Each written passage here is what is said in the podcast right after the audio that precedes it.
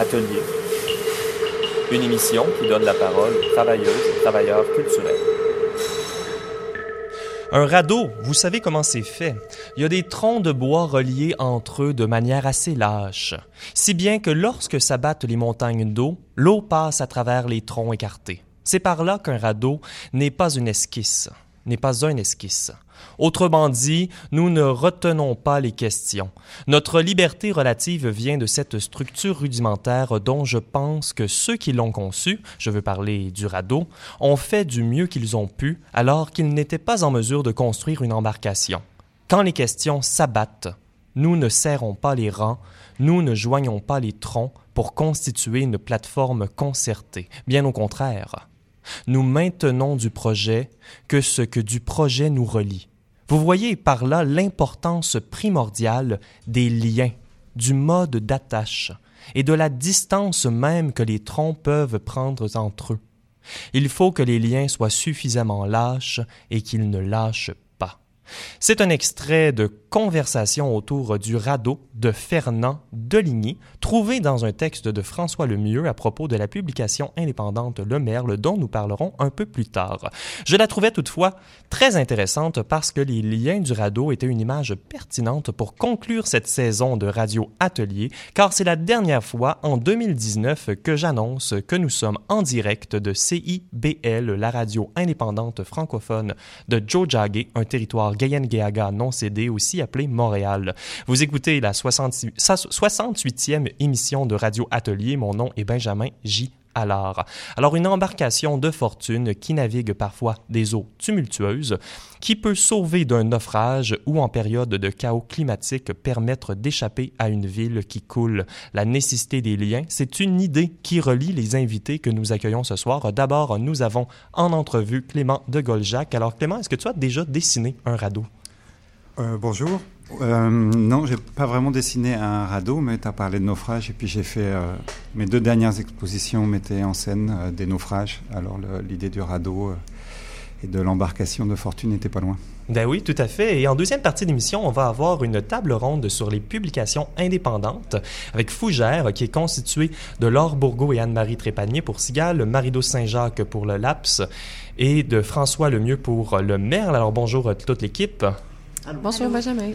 Alors, euh, je vais vous demander euh, une question euh, un peu, une question un peu à l'envers. Donc, si vous aviez une chance de rapporter quelque chose d'une île déserte, qu'est-ce que ce serait? Peut-être Anne-Marie, veux-tu commencer?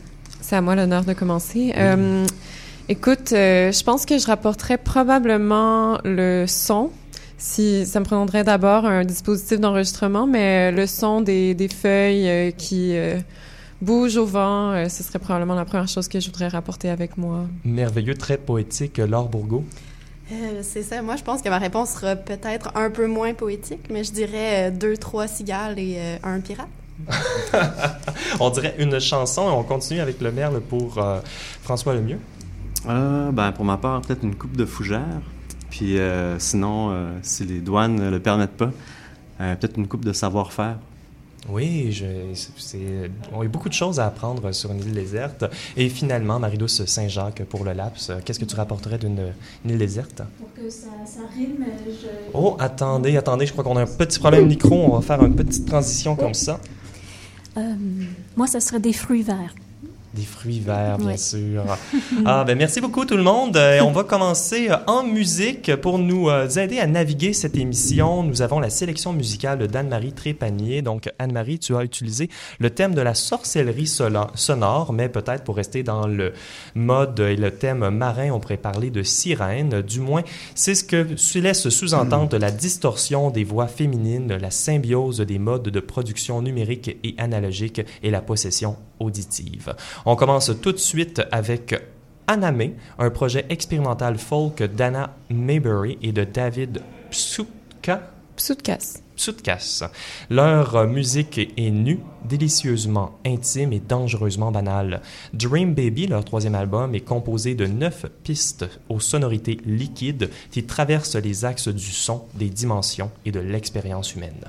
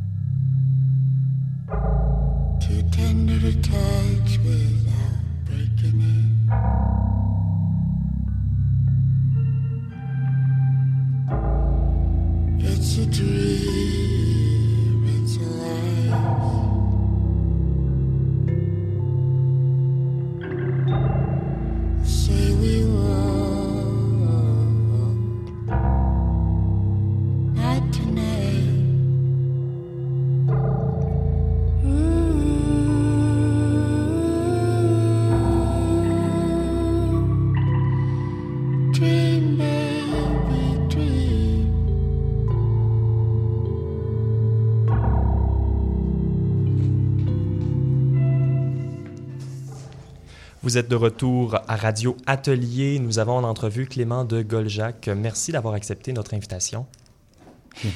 Oui, bien sûr. Alors, euh, Clément, tu es un artiste. Tu exposais d'ailleurs dernièrement à la galerie de Luco Les Maîtres du Monde sont des gens. Tu as un doctorat en études et pratiques des arts de l'UCAM. Tu es aussi bien connu pour ton travail comme affichiste et illustrateur. Tu as notamment publié une série de livres graphiques aux éditions Le Cartanier. Bref, tu es très occupé tout le temps. hein.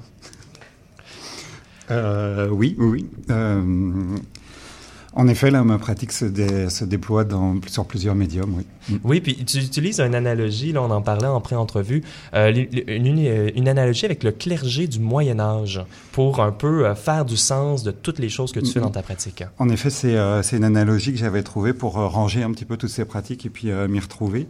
C'est que je m'étais souvenu d'un cours d'histoire où on racontait qu'il y avait des euh, qu'il y avait un clergé qui était régulier, qui était celui des monastères, dans les moines qui recopient la Bible, puis qui font des Qui vivent en communauté fermée. communautés fermées, des exercices théologiques, puis qu'il y avait le clergé euh, séculier, qui était plutôt le euh, clergé des prêtres qui sont euh, dans la vie des gens, qui euh, mariages, les oui. enterrements. Et euh, je trouvais que cette analogie, elle pouvait être euh, pratique pour penser euh, mon implication dans le monde de l'art, un monde à la fois régulier, qui serait celui où on réfléchit aux règles de l'art, qui serait le monde du white cube, comme on dit, de la galerie, le, le monde de, de l'art conceptuel, de la critique institutionnelle, où on a un jargon particulier, on se comprend entre nous. Certains mots ont un sens particulier dans le monde de l'art qu'ils n'ont pas dans le sens commun. Et puis une pratique artistique dont j'ai ressenti très fort le besoin à un moment donné, qui est euh, engagée sur un mode plus séculier, dans un monde plus militant. Donc euh, essayer de justement de sortir l'art de, euh, de son monde, de sa tour d'ivoire, comme on dit souvent. D'ailleurs, c'est un reproche qu'on adresse beaucoup au monde de l'art, mais moi que j'ai ressenti de l'intérieur, pas tellement pour répondre à la pression de l'extérieur, mais parce que moi-même je ressentais le besoin de, de sortir et puis d'accrocher des affiches dans la rue, d'œuvrer dans le débat public. On va peut-être commencer par là, justement, donc le clergé séculier. Tu es connu euh, pour ton implication politique. Les gens qui nous écoutent ont peut-être vu même tes affiches dans l'espace public, notamment avec Extinction Rébellion, un groupe qui s'est fait connaître par le grand public pour avoir grimpé le pont Jean-Cartier en novembre. Donc, est-ce qu'on peut parler justement de cette implication politique? Pourquoi ça a été important pour toi de, de se tourner vers euh, les causes euh, sociales? Je dirais que ça a toujours été important pour moi, mais que j'avais pas forcément trouvé euh, la manière de le faire euh, dans un premier temps aussi. Puis c'est une pratique qui est née spécialement euh, en 2000 2012 pendant la, grève étudiante. Euh, une nécessité de, trouver une manière euh, artistique de s'engager dans le mouvement, mais surtout aussi peut-être euh, la,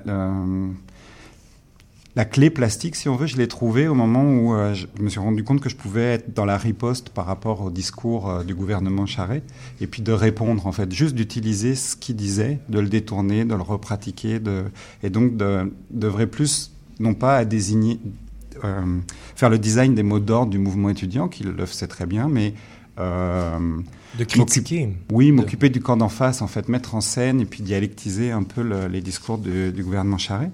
Et puis après, cette pratique-là qui est née en 2012 de la grève pendant la grève, en fait, je l'ai, euh, je l'ai continuée de loin en loin. Et, euh, et je- ça m'a donné l'occasion de faire des affiches, par exemple, pour Québec solidaire euh, en 2018, qui m'ont demandé de faire ça pour leur campagne. Donc ça, c'était plutôt une commande. Mais euh, très récemment, quand le groupe Extinction Rebellion s'est créé euh, à Montréal, en fait, moi, j'ai proposé de faire des affiches pour eux. Euh, donc sur un mode plus militant. Tout à fait. Donc, on, a vraiment souvent une image avec un slogan également, euh, court texte qui transmet une idée très précise et très claire qui dénonce des, des enjeux sociaux. Mais tu as un autre côté de ta pratique, comme on le parlait en, début d'émission, c'est le côté euh, artistique. Donc, pour continuer avec l'analogie du clergé, c'est le clergé euh, régulier. Tu produis des œuvres d'art, tu t'intéresses au monde de l'art et c'est l'endroit où tu prends des détours. Tu donnes pas toutes les, euh, réponses, peut-être. Euh, mais tu continues à avoir également des thèmes politiques. Ton euh, dernier travail, c'est sur euh, les naufrageurs dont on parlait en sommaire d'émission. Est-ce que tu peux nous parler un peu euh, de cette exposition-là? Qu'est-ce que qu'est-ce que c'est comme image, les naufrageurs? Euh, ben, les naufrageurs, c'est une expo que j'ai fait en 2015 euh, au Centre Vox, qui était une exposition jeunesse. Et euh, justement, je m'étais posé la question de quoi euh, euh, le Centre Vox m'avait commandé une exposition à l'adresse des enfants. Et je m'étais demandé de quoi parler. À ce moment-là, justement, euh, ben, je- la crise climatique était pas loin parce que, euh, comme on le sait, euh, une de ses conséquences les plus dramatiques, c'est c'est l'immigration et, et, les naufrages justement en Méditerranée. Puis j'avais cherché une manière de mettre en scène ce phénomène, cet événement, mais sans utiliser euh, l'actualité, sans utiliser la vie des gens. Que, sans des, des, images de personnes qui souffrent ou qui sont déplacées. Exactement, je ne l'aurais pas importé dans mon travail comme ça. Donc il a fallu trouver une manière de le figurer. Et puis j'ai fait un détour comme ça par, euh, par un mythe ancien qui était le mythe de Babel, avec cette idée, euh, mythe de Babel que j'ai fait se rencontrer une légende que j'ai trouvée euh, en Bretagne, une, qui parlait des naufrageurs qui il y aurait eu un temps où les euh, Bretons euh, pauvres auraient allumé des feux sur, euh, sur la grève pour, pour égarer des bateaux dans la tempête et les piller. Et, je trouvais que ces naufrages d'Européens de, pauvres, enfin, c'est comme dire, provoqués par des Européens pauvres, pouvaient être, on pouvait re-raconter j'ai utilisé vraiment ce, symbole-là du phare un peu fou, un peu euh, dans le fond qui est un phare qui est plus pour guider vers un abri, mais pour guider vers un naufrage. Et puis je voyais une analogie entre ce phare fou, ce phare naufrageur et le projet européen qui, euh, dans le fond, attire, euh, attire une population avec un projet d'émancipation, les droits de l'homme. Nous, on est le monde de la démocratie, des droits de l'homme, mais quand les gens arrivent, en fait, ils rencontrent un mur et, ils sont naufragés. Donc euh, j'avais fait une analogie comme ça. Et donc l'installation prenait la forme d'un phare, comme une tour de Babel, euh, qui, qui, déroutait comme ça des naufragés euh, autour. Et on continue, et puis j'aimerais faire le lien justement entre cette pratique de l'affiche et cette pratique du détour ou de la pratique artistique. Et j'ai l'impression qu'on glisse ou on surfe directement vers ton projet d'art public. Alors tu travailles sur ton premier projet d'art public. J'aimerais décrire un peu euh, l'idée, la sculpture Ce sera une fontaine devant la bibliothèque Maisonneuve à Montréal, dans le quartier Hochelagan-Maisonneuve, montée sur un piédestal de type classique en granit va se trouver une paire de bottes. Et c'est des bottes qui sont ambiguës. Ça pourrait être des bottes de pluie imperméables ou des bottes militaires. Mais une chose est certaine, il n'y a pas le corps qui devrait les accompagner. À la place, les bottes sont remplies d'eau. C'est une fontaine. Il y a même un jet d'eau. Donc c'est un peu l'arroseur arrosé. Il y a un thème de l'eau qui revient. Oui, c'est ça. Euh, cette installation, elle est les pieds dans l'eau aussi. Bah, cette sculpture, en fait, parce que c'est vraiment une, euh, sculpture d'art public, euh, comme comme tu l'as décrit, euh, c'est, un socle en pierre, les bottes sont en bronze, donc il y a comme un, rapport à la statue euh, très classique. Euh, il y avait plusieurs influences, ben, un jeu tout bête d'arroseur arrosé, ou même quand on pense comment dire, quand on pense bottes, on pense mouillé, mais pourtant on met des bottes pour avoir les pieds au sec. Juste cette espèce de paradoxe-là, encore une fois, cette, cette installation va être devant la partie des enfants de la nouvelle bibliothèque. Donc il y avait l'idée aussi d'être, euh, de proposer d'emblée un jeu très très simple. Mais en toile de fond, il y a aussi, euh, puis peut-être notre rapport au sol aussi, notre rapport euh, des bottes. il y a juste plus que des pieds sur terre, donc il y avait quelque chose de très minimal comme ça, qui me plaisait beaucoup. Et puis en toile de fond, l'arroseur arrosé, c'est aussi toutes ces, statues qu'on déboulonne. et notamment, il y a euh, dans le parc des statues d'art public à Montréal, il y en a une que je trouve très amusante, c'est celle de John MacDonald, qui est sempiternellement ré-vandalisée par des gens qui veulent faire apparaître comme ça son rôle euh, très néfaste dans la colonisation et puis dans le génocide amérindien. Et puis en en discutant avec des étudiants une fois dans un cours, on avait eu cette idée que dans le fond, euh, plutôt que de... Parce que la question qu'on s'était posée, c'était est-ce qu'il faut la nettoyer, en fait, cette statue-là? Puis alors on trouvait que à la fois... comment dire euh, qu'on voulait pas la retirer dans le sens qu'on pensait pas que l'histoire est réparable en enlevant des statues. Comme on le fait à Victoria, par exemple, la statue de McDonald a été enlevée.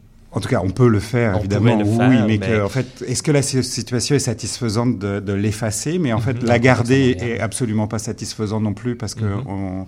on peut constater qu'on ne se reconnaît plus dans, dans ces grands hommes-là. Donc, il y avait eu cette idée de la garder tachée. Et donc à partir de là, j'avais eu l'idée d'une statue qui s'auto-vandaliserait elle-même. Puis euh, les bottes, euh, les bottes portent trace de ça en fait, comme euh, comme d'un c'est ça, un, dispositif d'auto-vandalisme.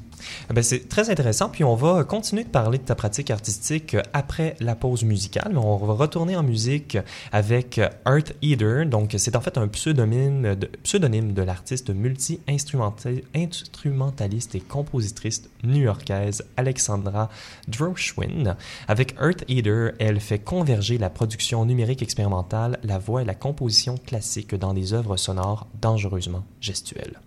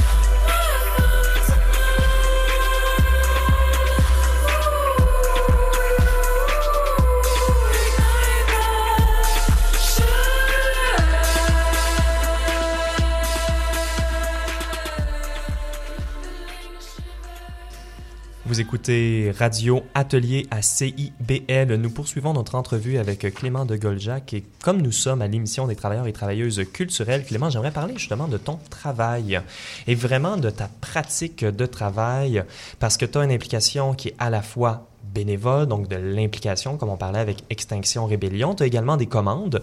Tu fais le choix de travailler pour des organisations qui correspondent idéologiquement, donc par exemple des organismes de lutte contre la pauvreté, un collectif de droit au logement ou le magazine Ababar. Donc, ils vont pas juste chercher des compétences graphiques, mais ils vont également euh, te chercher parce que tu génères des idées. Ben c'est vrai que moi, c'est ça qui m'intéresse beaucoup et que, euh, dans le fond, moi, j'ai pas un rapport à l'illustration. Euh, autant je reconnais, euh, comment dire, euh, je sais que dans, des fois, dans les écoles d'art, ça peut être un peu critiqué. Le illustratif, c'est pas un compliment, généralement, quand on dit euh, d'un travail qu'il est illustratif, alors que moi, je me revendique complètement de ça. Mais par contre, euh, j'essaie justement que cette, cette, illustration, ce dessin, soit le lieu de... Euh, pour générer une idée. Euh, on parlait d'Extinction Rébellion un peu plus tôt. En effet, euh, c'est très rare qu'ils me disent Ah, Clément, on aimerait bien que tu fasses un dessin de Fogg sur la banquise, nanana. Enfin, je veux dire, pas, on vient pas me chercher parce que je sais bien dessiner de, dans le sens pour matérialiser des idées qui existeraient déjà. En fait, dans le fond, il y a un problème à figurer. Euh, souvent, c'est des contradictions qui m'intéressent ou des, euh, des, des, nœuds dans la, dans la discussion. Et puis moi, j'aime bien chercher des manières de les figurer, de trouver à, à les mettre en tension dans un dessin, souvent un dessin avec du texte qui, euh, coup, le fait voir. C'est un peu ce que tu appelles une machine dialectique. Exactement. C'est euh, tout à fait ça. C'est euh, pour moi les petites machines dialectiques, c'est ça, c'est quand tout d'un coup la, tension entre deux termes se voit. En fait, euh, elle apparaît et, et ce faisant, elle, elle donne du jeu dans le problème, en fait. Souvent, elle, comment dire, ce qui la libère, là, ce qui la, ce qui la fait apparaître, souvent c'est une, blague. Hein, je veux dire, moi je recherche l'humour, c'est vraiment le, comment dire, le moteur de mon travail. Quand je trouve une idée qui me fait rire, là, j'ai vraiment envie de la réaliser, puis après de la réaliser au mieux possible pour que la, chose qui m'a fait rire en pensée, en tout cas, devienne quelque chose de drôle, mais aussi quelque chose de, c'est pas tellement de la satire dans le sens euh, euh, de la caricature que euh, justement, encore une fois, essayer de, de faire voir euh, le, le, nœud du problème. Je sais pas comment le dire. Je te, je te mets un peu là euh, sous on the spot. Là, je, je connais pas la traduction française. Est-ce que tu as une, un exemple peut-être d'une blague dernièrement? Je vais continuer à parler pendant oui, que j'en tu... ai une. Ah, par exemple. Écoute, je ne sais pas si c'est bon, mais je vais la décrire, puis c'est celle qui m'est venue en tête. Euh, c'est on voit euh, Euh, il écrit perturbation, c'est le titre de l'affiche, puis non, ou des perturbations à prévoir, même je l'ai oublié moi-même. Puis en fait, il y a une voiture qui est qui est sous l'eau. Puis ça, c'est quand Extinction Rébellion avait occupé le pont et puis qu'on leur reprochait les embouteillages. Puis là, il y a euh, des perturbations, euh, crise climatique ou je sais pas quoi, des perturbations à prévoir. Puis évidemment, l'attendu, euh, c'est juste le double jeu de mots entre euh, les perturbations, c'est la pluie qui tombe, et puis les perturbations, c'est les, les, les, les écologistes qui, ouais. qui, perturbent. Et bien, on voit une voiture qui est engloutie dans l'eau, et puis euh, il y a une bulle qui, la voiture, dit maudits écolos, quoi. Et euh, dans le fond, en fait, la perturbation, c'est là qu'elle est dialectisée, quoi. Qu'est-ce qui est le plus perturbant euh, Des manifestants qui bloquent un pont pendant. euh, alors que par ailleurs, tous les matins, il y a du trafic Ou euh, est-ce que c'est une inondation qui, qui peut tout emporter? Oui, tout à fait. Ben, c'est une. On, on, invite les gens à consulter ton site internet qui est également très généreux euh, pour euh, justement ces affiches. On mettra toutes nos références au radioatelier.ca.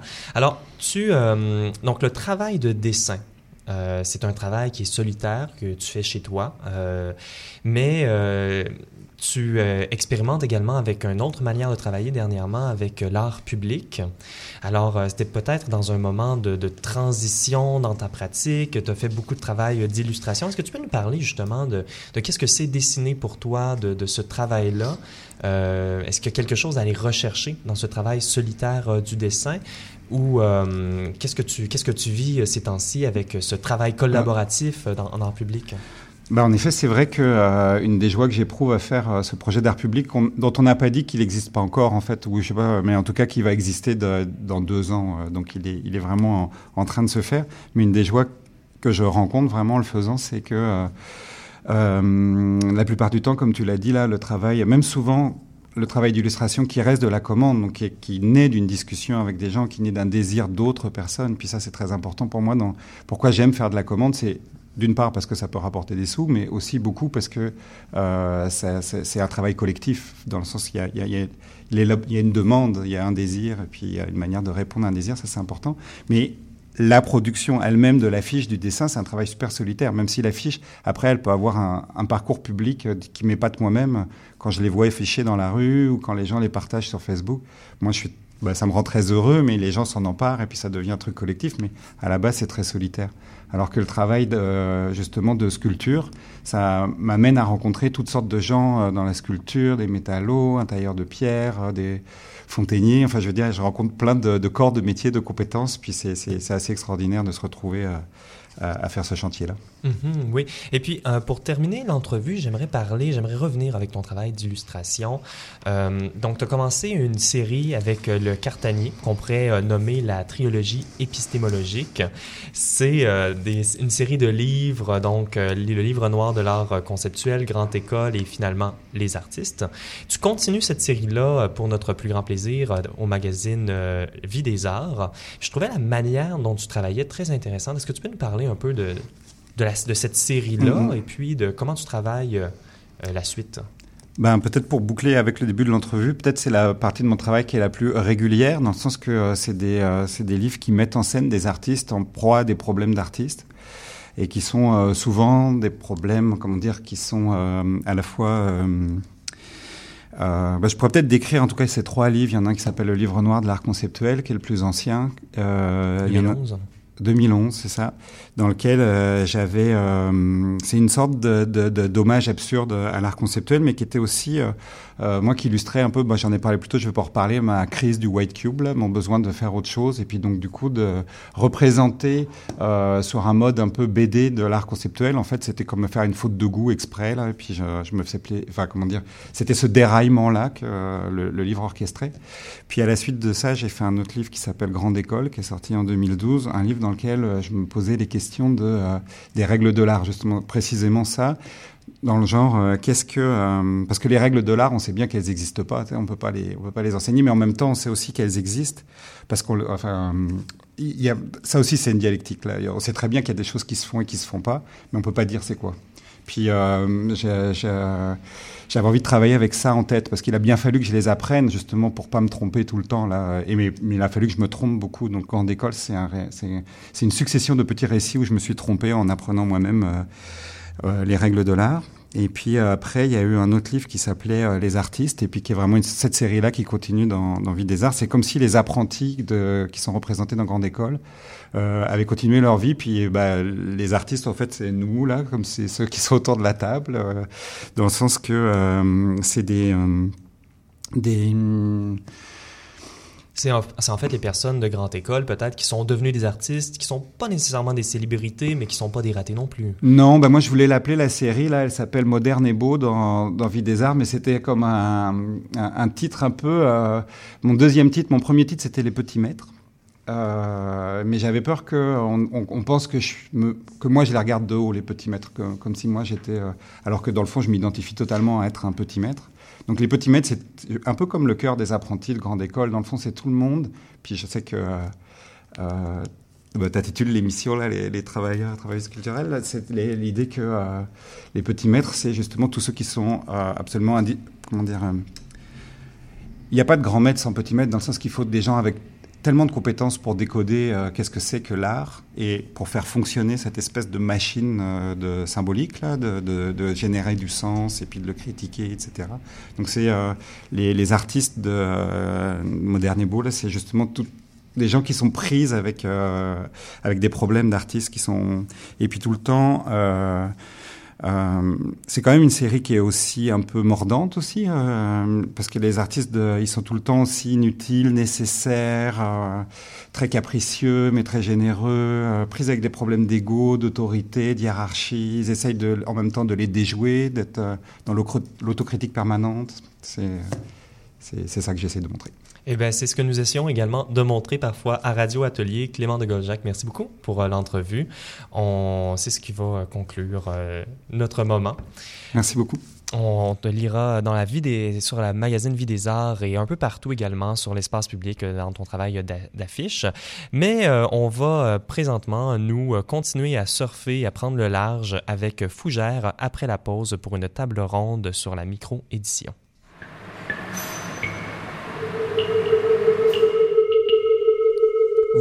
Vous êtes de retour à Radio Atelier, l'émission sur l'art actuel et les personnes qui y travaillent en direct de CIBL 101.5 Jojage Montréal. Vous pouvez nous rendre visite au radioatelier.ca. Vous pourrez télécharger tous nos épisodes ou en apprendre davantage sur les sujets traités en ondes et même nous écrire. Radio Atelier est aussi sur votre plateforme de balado-diffusion préférée. Si vous souhaitez nous aider mais ne savez pas comment, eh bien je vais vous le dire, vous pouvez parler de notre émission à un ami partager notre site sur vos réseaux sociaux ou encore proposer à votre galériste une série de toiles faites en notre honneur. Pour notre deuxième partie de l'émission, nous vous proposons une table ronde sur la micro-édition. Nous sommes heureux d'avoir en studio avec nous des représentants de Fougère, une ombrelle pour des publications indépendantes. D'abord, les fondatrices de Sigal, Laure Bourgault et Anne-Marie Trépanier. Bonjour. Bonjour. Nous avons également la fondatrice de la maison d'édition Le Laps, Marie-Douce Saint-Jacques. Bonjour. Salut. Et pour parler de la publication Le Merle, cahier sur les mots et les choses, nous avons François Lemieux. Bonjour. Allô. Alors, à votre demande, nous avons un son de fougère dans le background. Ce sont des gouttelettes d'eau qui tombent sur le couvert feuillu d'une forêt. J'espère que vous appréciez. Euh, alors, avant même de parler de vos propres publications, j'aimerais vous lancer une question euh, à tous et à toutes. Donc, c'est une question qui est assez simple. Alors, c'est quoi une micro-maison d'édition? Ma... Marie-Douce? Um, ben, c'est un projet, un projet amoureux, je pense. Avant toute chose, c'est de mettre, se mettre corps et âme dans un projet un peu ubuesque euh, qui rapporte pas du tout d'argent, euh, labor of love comme on dit, mais qui crée, euh, qui aide à s'inscrire dans une communauté et à diffuser des indépendamment, c'est le mot magique, indépendamment euh, des écrits. C'est merveilleux. J'aurais pas fait mieux. Est-ce qu'il y a une personne qui a quelque chose à ajouter? Non, je trouve ça si beau. Ouais, c'est magique. on va le laisser flotter. Et puis, on, va, on peut commencer à parler de chacune de vos euh, publications. Donc, commençons euh, par Sigal. Sigal, vous êtes un périodique bilingue consacré à la diffusion d'écrits d'artistes contemporains. Vous favorisez la rencontre d'idées au-delà des délimitations géographiques et des frontières langagières. Vous publiez des textes et visuels rassemblés sous forme de dossiers thématiques. Est-ce que vous pouvez nous présenter votre premier et jusqu'à maintenant seul opus? Oui, ben en fait, à l'origine du premier numéro, donc il y avait un, sentiment, si je pourrais dire, d'affinité, de, pensée et d'action qui euh, venait lier en fait des artistes de, des communautés dans lesquelles on évoluait et euh, qu'on a eu le désir euh, de réunir au sein de la publication et avec une volonté qui répondait peut-être à une forme de nécessité en fait de réfléchir à, aux formes de travail liées à nos positions d'artistes, nos jobs alimentaires, travail de, de médiation et autres, et aussi à une certaine incorporation du travail. Mhm. Ça s'appelait le corps au travail. Oui, exactement, ou Working Body dans sa version euh, anglaise, puisque tous les textes, euh, comme on l'expliquait au début, de nos numéros sont traduits euh, en anglais et en français. Puis donc, euh, le mandat de Sigal est aussi d'aller rejoindre euh, les deux solitudes, comme on les appelle, du milieu artistique montréalais et international. Donc, on invite des artistes de nos communautés locales et d'ailleurs à venir entrer en dialogue autour de thématiques qui les qui les anime. Mhm, ça, c'est un, c'est un petit poisson qui navigue dans chacun de vos étangs. Mhm. Je me tourne maintenant vers euh, Marie-Douce Saint-Jacques. On a déjà eu la chance de t'accueillir à, à l'émission pour parler de ta pratique et notamment de ta maison d'édition, Le Laps. C'était le 20 août 2018 pour notre émission numéro 10. Alors, Le Laps, vous publiez des textes en marge de la littérature, privilégiant la sensibilité singulière d'artistes de tout horizon. Vous publiez un livre maximum par an. Vous avez jusqu'à maintenant six publications et on pourrait presque dire euh, que c'est comme une résidence de publication pour artistes. Oui, c'est tellement lent, c'est la slow, euh, slow publishing, c'est vrai. Euh, ben, ben, le lab, c'est un moyen, euh, c'est un projet de diffusion, puis aussi c'est un projet de, de bibliophilie. C'est un moyen pour moi, de, ben, pour nous, au LAPS, de rendre honneur aux écrits d'artistes, oui, puis aussi rendre honneur à à l'interdisciplinarité, en fait, parce que c'est des écrits d'artistes dont la pratique première n'est pas l'écriture. C'est aussi un moyen de créer des petits objets, des, comme des petits vortex un peu magiques euh, pour euh, attiser la curiosité, faire rebondir des idées euh, qui se glissent dans le temps, puis qui laissent assez peu d'empreintes écologiques. Ben, tout à fait. Tout à fait. On va en parler. On va parler de toutes ces notions-là plus tard dans la table ronde. Euh, finalement, François Lemieux, euh, donc le Merle, ça c'est issu d'une résidence d'artistes et un lieu d'exposition qu'il y avait chez toi entre 2008 et 2010. La micro-maison d'édition euh, entre art et politique était une manière de garder et de continuer à tisser le réseau qui s'était euh, dressé euh, pendant cette expérience-là de résidence et lieu d'exposition, mais selon un rythme là, qui ne fasse pas violence à la fois à vos pratiques et à vous-même. C'est également toi qui as proposé cette conversation à l'émission ce soir. Donc, dans le contexte actuel, est-ce que le mail et des micro-maisons d'édition comme on les connaît maintenant, c'est encore une manière de bien remplir ce mandat-là, euh, de ne pas faire violence, euh, ou est-ce qu'on doit repenser à quelque chose?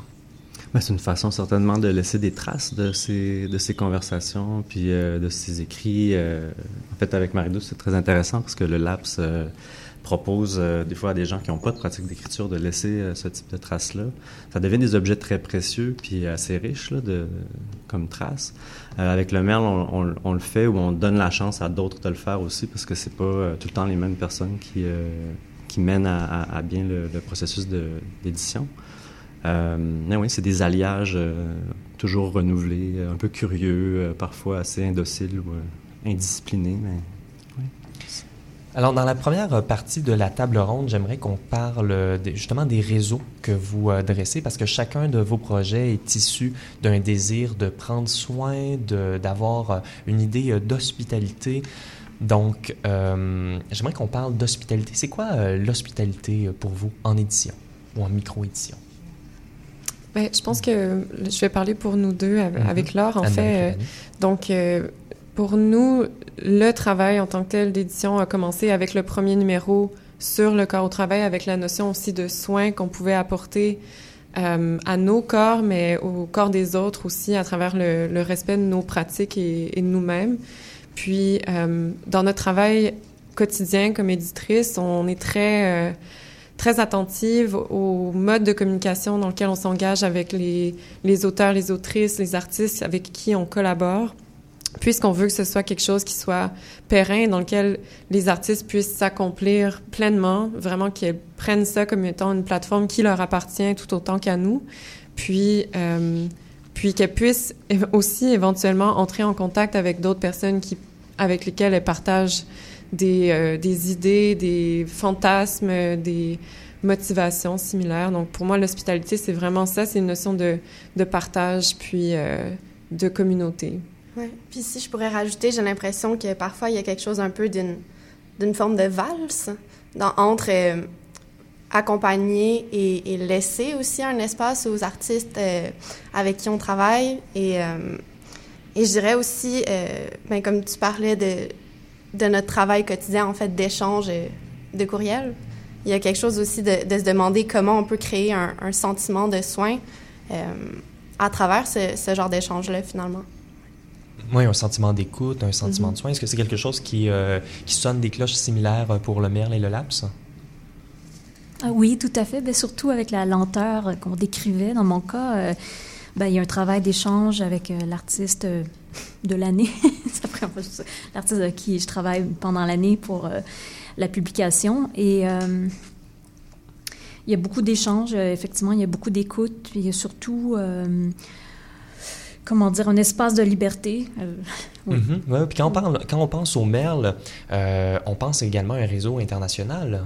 Euh, il y a des personnes, c'est le cas pour euh, Sigal également. Euh, comment comment l'hospitalité se performe ou se matérialise dans le Merle? Il y a plusieurs choses. Il y a euh, ben la fa... où on dirige notre attention. On va voir peut-être des fois comment ça se passe ailleurs aussi, comment les conversations sur des sujets connexes à ce qui se passe ici se déploient dans d'autres contextes pour des travailleurs, travailleuses culturelles ailleurs. Euh, ça nous est arrivé de... Ben, on, s'est penché sur les Pays-Bas pour un numéro euh, où là-bas, ils vivaient des choses assez difficiles dans le milieu artistique. Euh, sinon, le plus récent numéro le plus récent numéro du Merle, édité par Anne Lardeux puis Suzanne Bett, a été entièrement dédié à la question du soin, euh, une conception euh, politique euh, du soin. donc oui, je sais pas. oui, non, c'est c'est très bien. Puis ça nous amène un peu à parler de fougère, là, si on veut. Donc en préparation à l'émission, on, on, parlait de, fou, de fougère comme une ombrelle. C'est quelque chose qui protège des petites initiatives que vous avez appelé l'humus. Donc moi, j'aimais beaucoup cette image-là des, publications indépendantes comme de l'humus. Donc, qu'est-ce que c'est? Est-ce que ça existe pour vrai, Fougère? Je pense que comme on disait dans nos discussions en amont de cet entretien, c'est que ça existe de manière euh, affective dans nos échanges euh, puis nos part notre part partage d'idées, disons. Euh, je dirais que c'est un projet qui est, euh, qui est vivant à travers euh, nous toutes et tous, puis puis oui, que c'est tout ce que ça prend. En fait, ça prend juste un humus pour faire euh, jaillir les petites pousses. Et peut-être que d'en parler comme ça, c'est aussi une forme d'acte d'incantation. Mmh. Oui, c'est performatif. Mais je, ouais, je pense qu'on... Juste de savoir qu'on, que ces projets très, très... Euh, c'est des projets assez précaires, assez fragiles, euh, néanmoins nécessaire, puis de se savoir euh, lier euh, de façon euh, assez large, comme le radeau de Deligny. C'est une, une, belle façon euh, aussi de, de trouver des savoir-faire chez les autres, un peu d'aide de, de, ou de réconfort dans des moments difficiles. oui, Marie-Douce? Ben, ça répond aussi à un, la, une des plus grandes difficultés de la microédition, c'est la, la, diffusion puis la distribution. Mm -hmm c'est très, très, très chronophage de faire ça. On est souvent seul ou deux ou en petite communauté pour mener nos projets à bout de bras. Donc, Fouja, pour nous, c'était d'amorcer peut-être un, dialogue, peut-être une petite une communauté, en fait, ouverte à, aux à cette pratique-là d'édition. Puis on pourrait s'entraider, on pourrait peut-être euh, éventuellement diffuser ces, ces éditions-là, avoir une plateforme. C'est notre rêve. C'est mm. ambitieux, mais... Euh, je pense que c'est absolument nécessaire, en fait, mm -hmm. parce que laisser des livres en consignation dans les librairies, c'est un cauchemar. Euh, c'est assez difficile, en fait, de diffuser euh, les projets d'édition. Oui. Parce que ces projets-là sont trop petits pour s'inscrire dans des, euh, en fait, dans des réseaux euh, commerciaux mm -hmm. libraires. Donc, il faut vraiment parcourir les lieux puis laisser nos quelques copies à chaque endroit. Puis tenir les comptes sur ce, dans ces réseaux-là. C'est quand même, ça peut devenir assez kafkaïen. Mais je propose qu'on en parle davantage après une petite pause musicale, parce qu'on va vraiment rentrer dans le nerf de la guerre, justement, en parlant des ressources, des distributions, peut-être même des subventions. C'est une chose qui, euh, qui, est rare, mais qui parfois arrive. Donc, euh, on va écouter euh, Az Aka, la première pièce à émerger de la nouvelle collaboration entre le duo berlinois Amnesia Scanner et l'artiste musicienne péruvienne Lalita. Yo no vas a regresar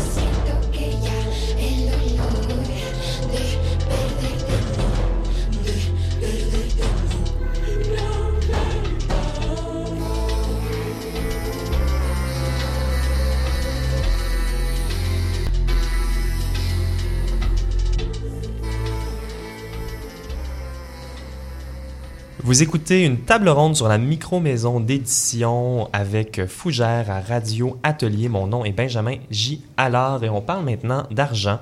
On parle du nerf de la guerre. Alors, Fougère, vous vous êtes euh, réunis justement pour euh, mutualiser des ressources. On parlait de distribution. Euh, Est-ce que vous avez d'autres euh, problématiques de micro-maison d'édition qui vous viennent en tête?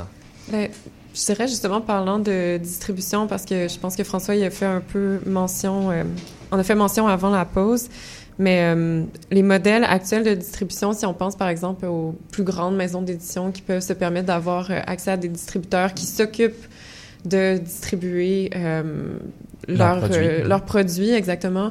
Ce modèle-là, en fait, correspond vraiment pas quand on a des très petits moyens en tant que soit micro maison d'édition, revue indépendante, euh, périodique de toute forme. Euh, donc, ça prend une forme de solidarité, de mise en commun des ressources. Puis, justement, je pense qu'avec Fougère, c'est d'essayer d'aller, euh, de, repenser, en fait, les modèles de distribution en, en étant, disons, plus autonome, indépendant, en gardant cette même culture-là de l'autonomie, mais en commun. Donc, euh, ouais. Il y a également la notion des entrepôts, des plateformes Internet. Donc, Mm. Fougère, c'est un peu ce rêve, ce désir et ce besoin de regrouper euh, ces euh, problématiques très matérielles.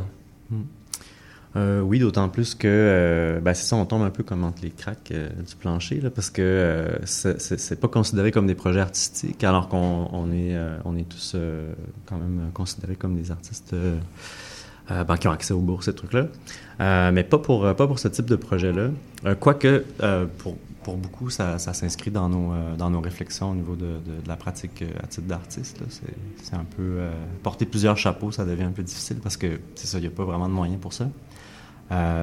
Puis pour avoir un financement qui serait, disons, qui aurait à voir avec ben, le financement de périodiques ou de revues, euh, ben là, ça prend des équipes. C'est comme des trucs où il faut de la pub, il faut des trucs comme ça. Donc, le, type de projet euh, s'insère pas tout à fait entre le livre d'artiste puis euh, la revue. Euh, ouais, c'est un peu euh, problématique à ce niveau-là. Oui, tout à fait, c'est incassable. C'est à la fois trop petit, parfois trop jeune, pas assez grand, pas assez de tirage.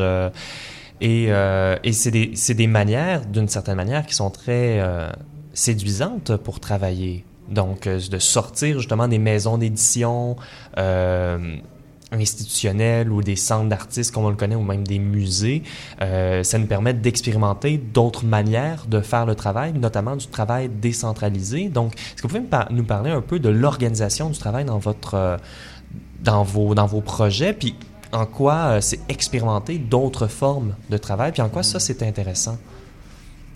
On parlait notamment de la lenteur là avec le laps. Oui, euh, le laps aussi, chaque, euh, chaque livre est très différent l'un de l'autre, euh, vu que c'est toujours avec des artistes différents que- qu'on travaille. Donc, euh, il y a toujours une adaptation, euh, malgré l'expérience là, qui commence à se construire un petit peu. euh, puis j'ai- c'est ça. C'est toujours faut, faut s'adapter à chaque projet. Mm-hmm. Le Merle, donc, c'est un, c'est des éditeurs, euh, des éditeurs différents à chaque, à chaque publication?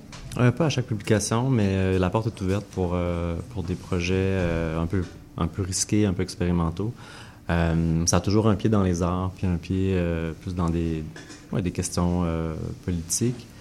Mais oui, donc c'est ça, c'est assez non conventionnel comme, forme, assez décentralisé, puis on, on donne beaucoup de latitude. L'idée, en fait, c'est d'agir un peu euh, comme écran entre, euh, entre les éditeurs, puis euh, le travail qu'ils font de leur côté, puis le soin qu'ils portent à, amener les textes à la forme imprimée.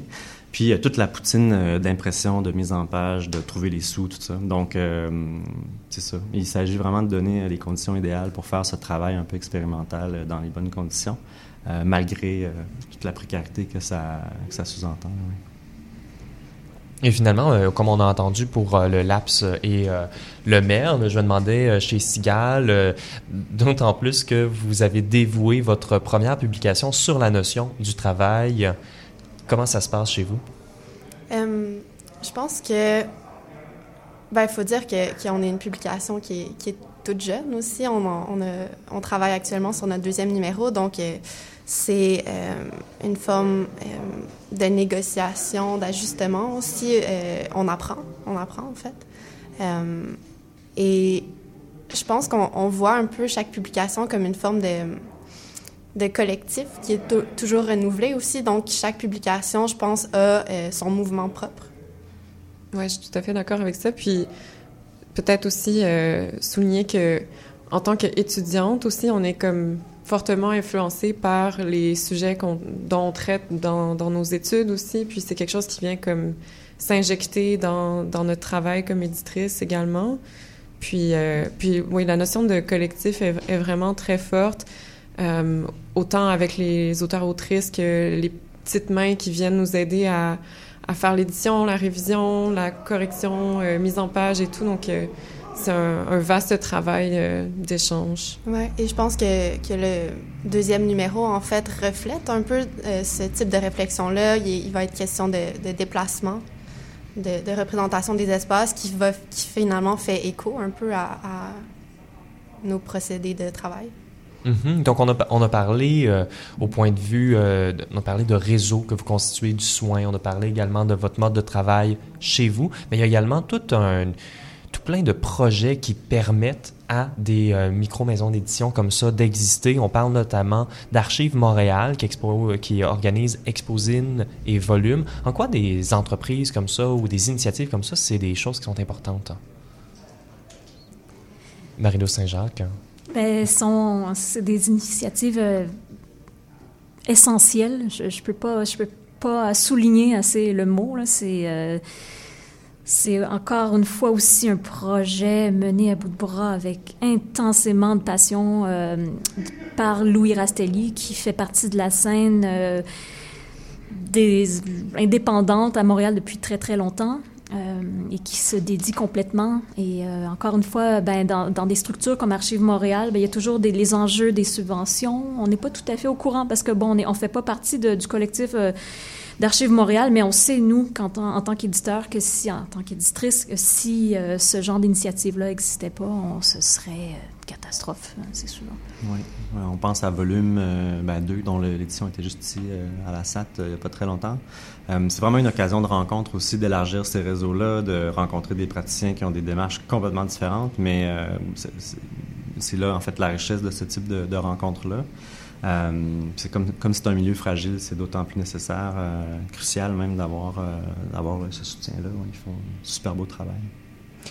Oui, puis ça devient ça devient aussi une forme de rituel, j'ai l'impression, parce que on faisait mention de la solitude du travail d'édition, puis c'est comme un souffle quand on peut avoir la chance d'aller à ces événements-là. Puis je veux dire, Laure et moi, on a eu notre baptême cette année avec Volume, puis on, a trouvé ça absolument rafraîchissant de justement avoir accès à autant de savoir, à autant de belles personnes qui se dédient avec passion dans leur euh, dans leur métier. Puis c'est vraiment euh, quelque chose qui vient marquer le temps, quoi. Ça vient d'une certaine manière euh, clore ou ouvrir un nouveau cycle à chaque année. Puis il faut que ça reste là parce que sinon c'est comme si ce souffle-là va vraiment va s'effacer. Puis on, ne veut pas justement ne perdre, perdre cette énergie-là en tant que communauté. Puis quand on parlait de communauté, pas légale, mais de communauté locale, mm-hmm quand on parle du contexte très particulier de Montréal, je pense que c'est important qu'on parle du, bilinguisme. On a un bilinguisme de fait à Montréal, surtout dans euh, les sphères euh, artistiques. Vos publications sont traduites français-anglais. Est-ce que vous pouvez nous parler un peu de ce désir-là, peut-être de tendre la main à la communauté anglophone euh, ou et francophone?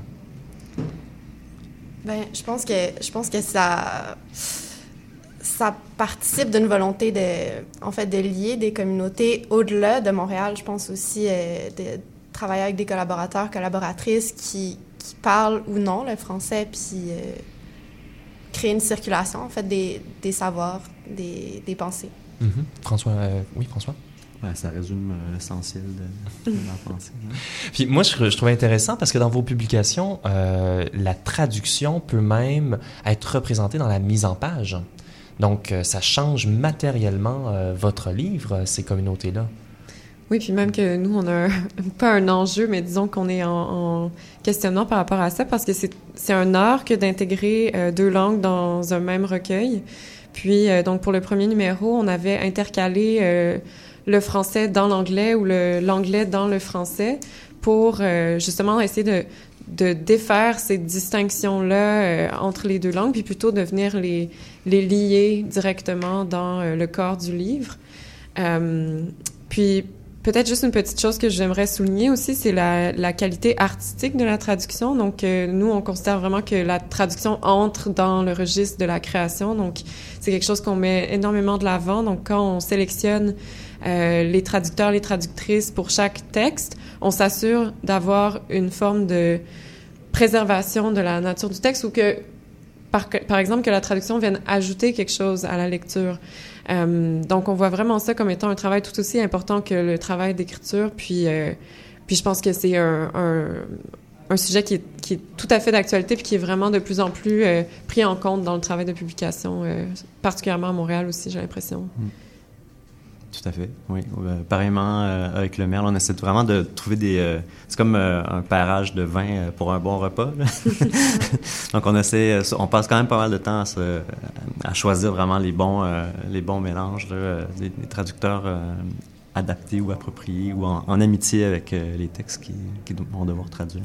Oui, mais la notion de traduction dans une publication, c'est quelque chose qui est super euh, intéressant parce que la traduction d'une idée en mots, mais pour le cas du, euh, du lab, c'est également une pratique en mots parce que vous faites des pratiques, vous avez des livres même euh, multidisciplinaires. Des livres disques, entre autres, oui. Effectivement, c'est une manière de traduire dans la forme d'un livre des idées. Oui. Ben, tout à fait. Donc, euh, écoutez, euh, merci beaucoup pour euh, cette table ronde micro maison d'édition. je vous souhaite la meilleure des chances avec le avec Fougère. Peut-être qu'on aura la chance d'en reparler sous sous cette feuille qui est Radio Atelier. Euh, pour, euh, pour conclure, euh, j'aimerais un peu vous, vous demander, parce que c'est notre dernière émission de l'année, est-ce que vous avez des souhaits pour Fougère pour 2020, de ce que vous aimeriez voir grandir de cet écosystème? Hmm. Wow, grosse question. Moi, je, si je peux commencer, je, je, souhaite que Fougère ne se retrouve pas sur une île déserte. Ah, oui, oh. on faire un lien avec le début d'émission. Peut-être que ce processus d'incantation se matérialise dans une plateforme. Oui. Puis, ben, je veux dire, euh, on, on, est quand même dans cette quête euh, de trouver euh, de l'eau pour notre fougère. Donc, croisons les doigts pour 2020. Hmm. Fantastique. François, est-ce que tu as, est as, un vœu pour non, Fougère? Non, je suis, je suis, tout à fait avec, avec la famille. Ouais. OK. Fantastique. Ben, merci beaucoup. Donc, vous êtes... Vous êtes à l'écoute de Radio Atelier. C'était notre dernière émission euh, pour euh, la saison d'automne 2019. Chers auditrices et auditeurs, merci d'avoir été des nôtres. On va terminer l'émission ce soir avec une dernière pièce, une musique de Asa Tone, un projet composé de Melati Amalé, originaire de Jara de Jakarta et des artistes new-yorkais Tristan Harp et Kazi. C'est une pièce enregistrée dans un studio temporaire en Indonésie, niché dans la canopée de la jungle. Les pièces improvisées intègrent des techniques de traitement sonore numérique et analogique. Leur premier album, Temporary Music, est prévu pour janvier 2020. Et je m'appelle Benjamin Gialard. Vous écoutiez la 67, 68e, 68e émission de Radio Atelier à CIBL. J'aimerais remercier toute l'équipe, Janny Cartwright à la mise en onde et Manon Géry également la mise en onde, Véro Marangère aux communications. Vous pouvez réécouter toutes nos émissions au radioatelier.ca ou sur votre appli balado préférée. C'est notre dernière émission, comme je vous disais, et je vous laisse sur la musique de Azatone.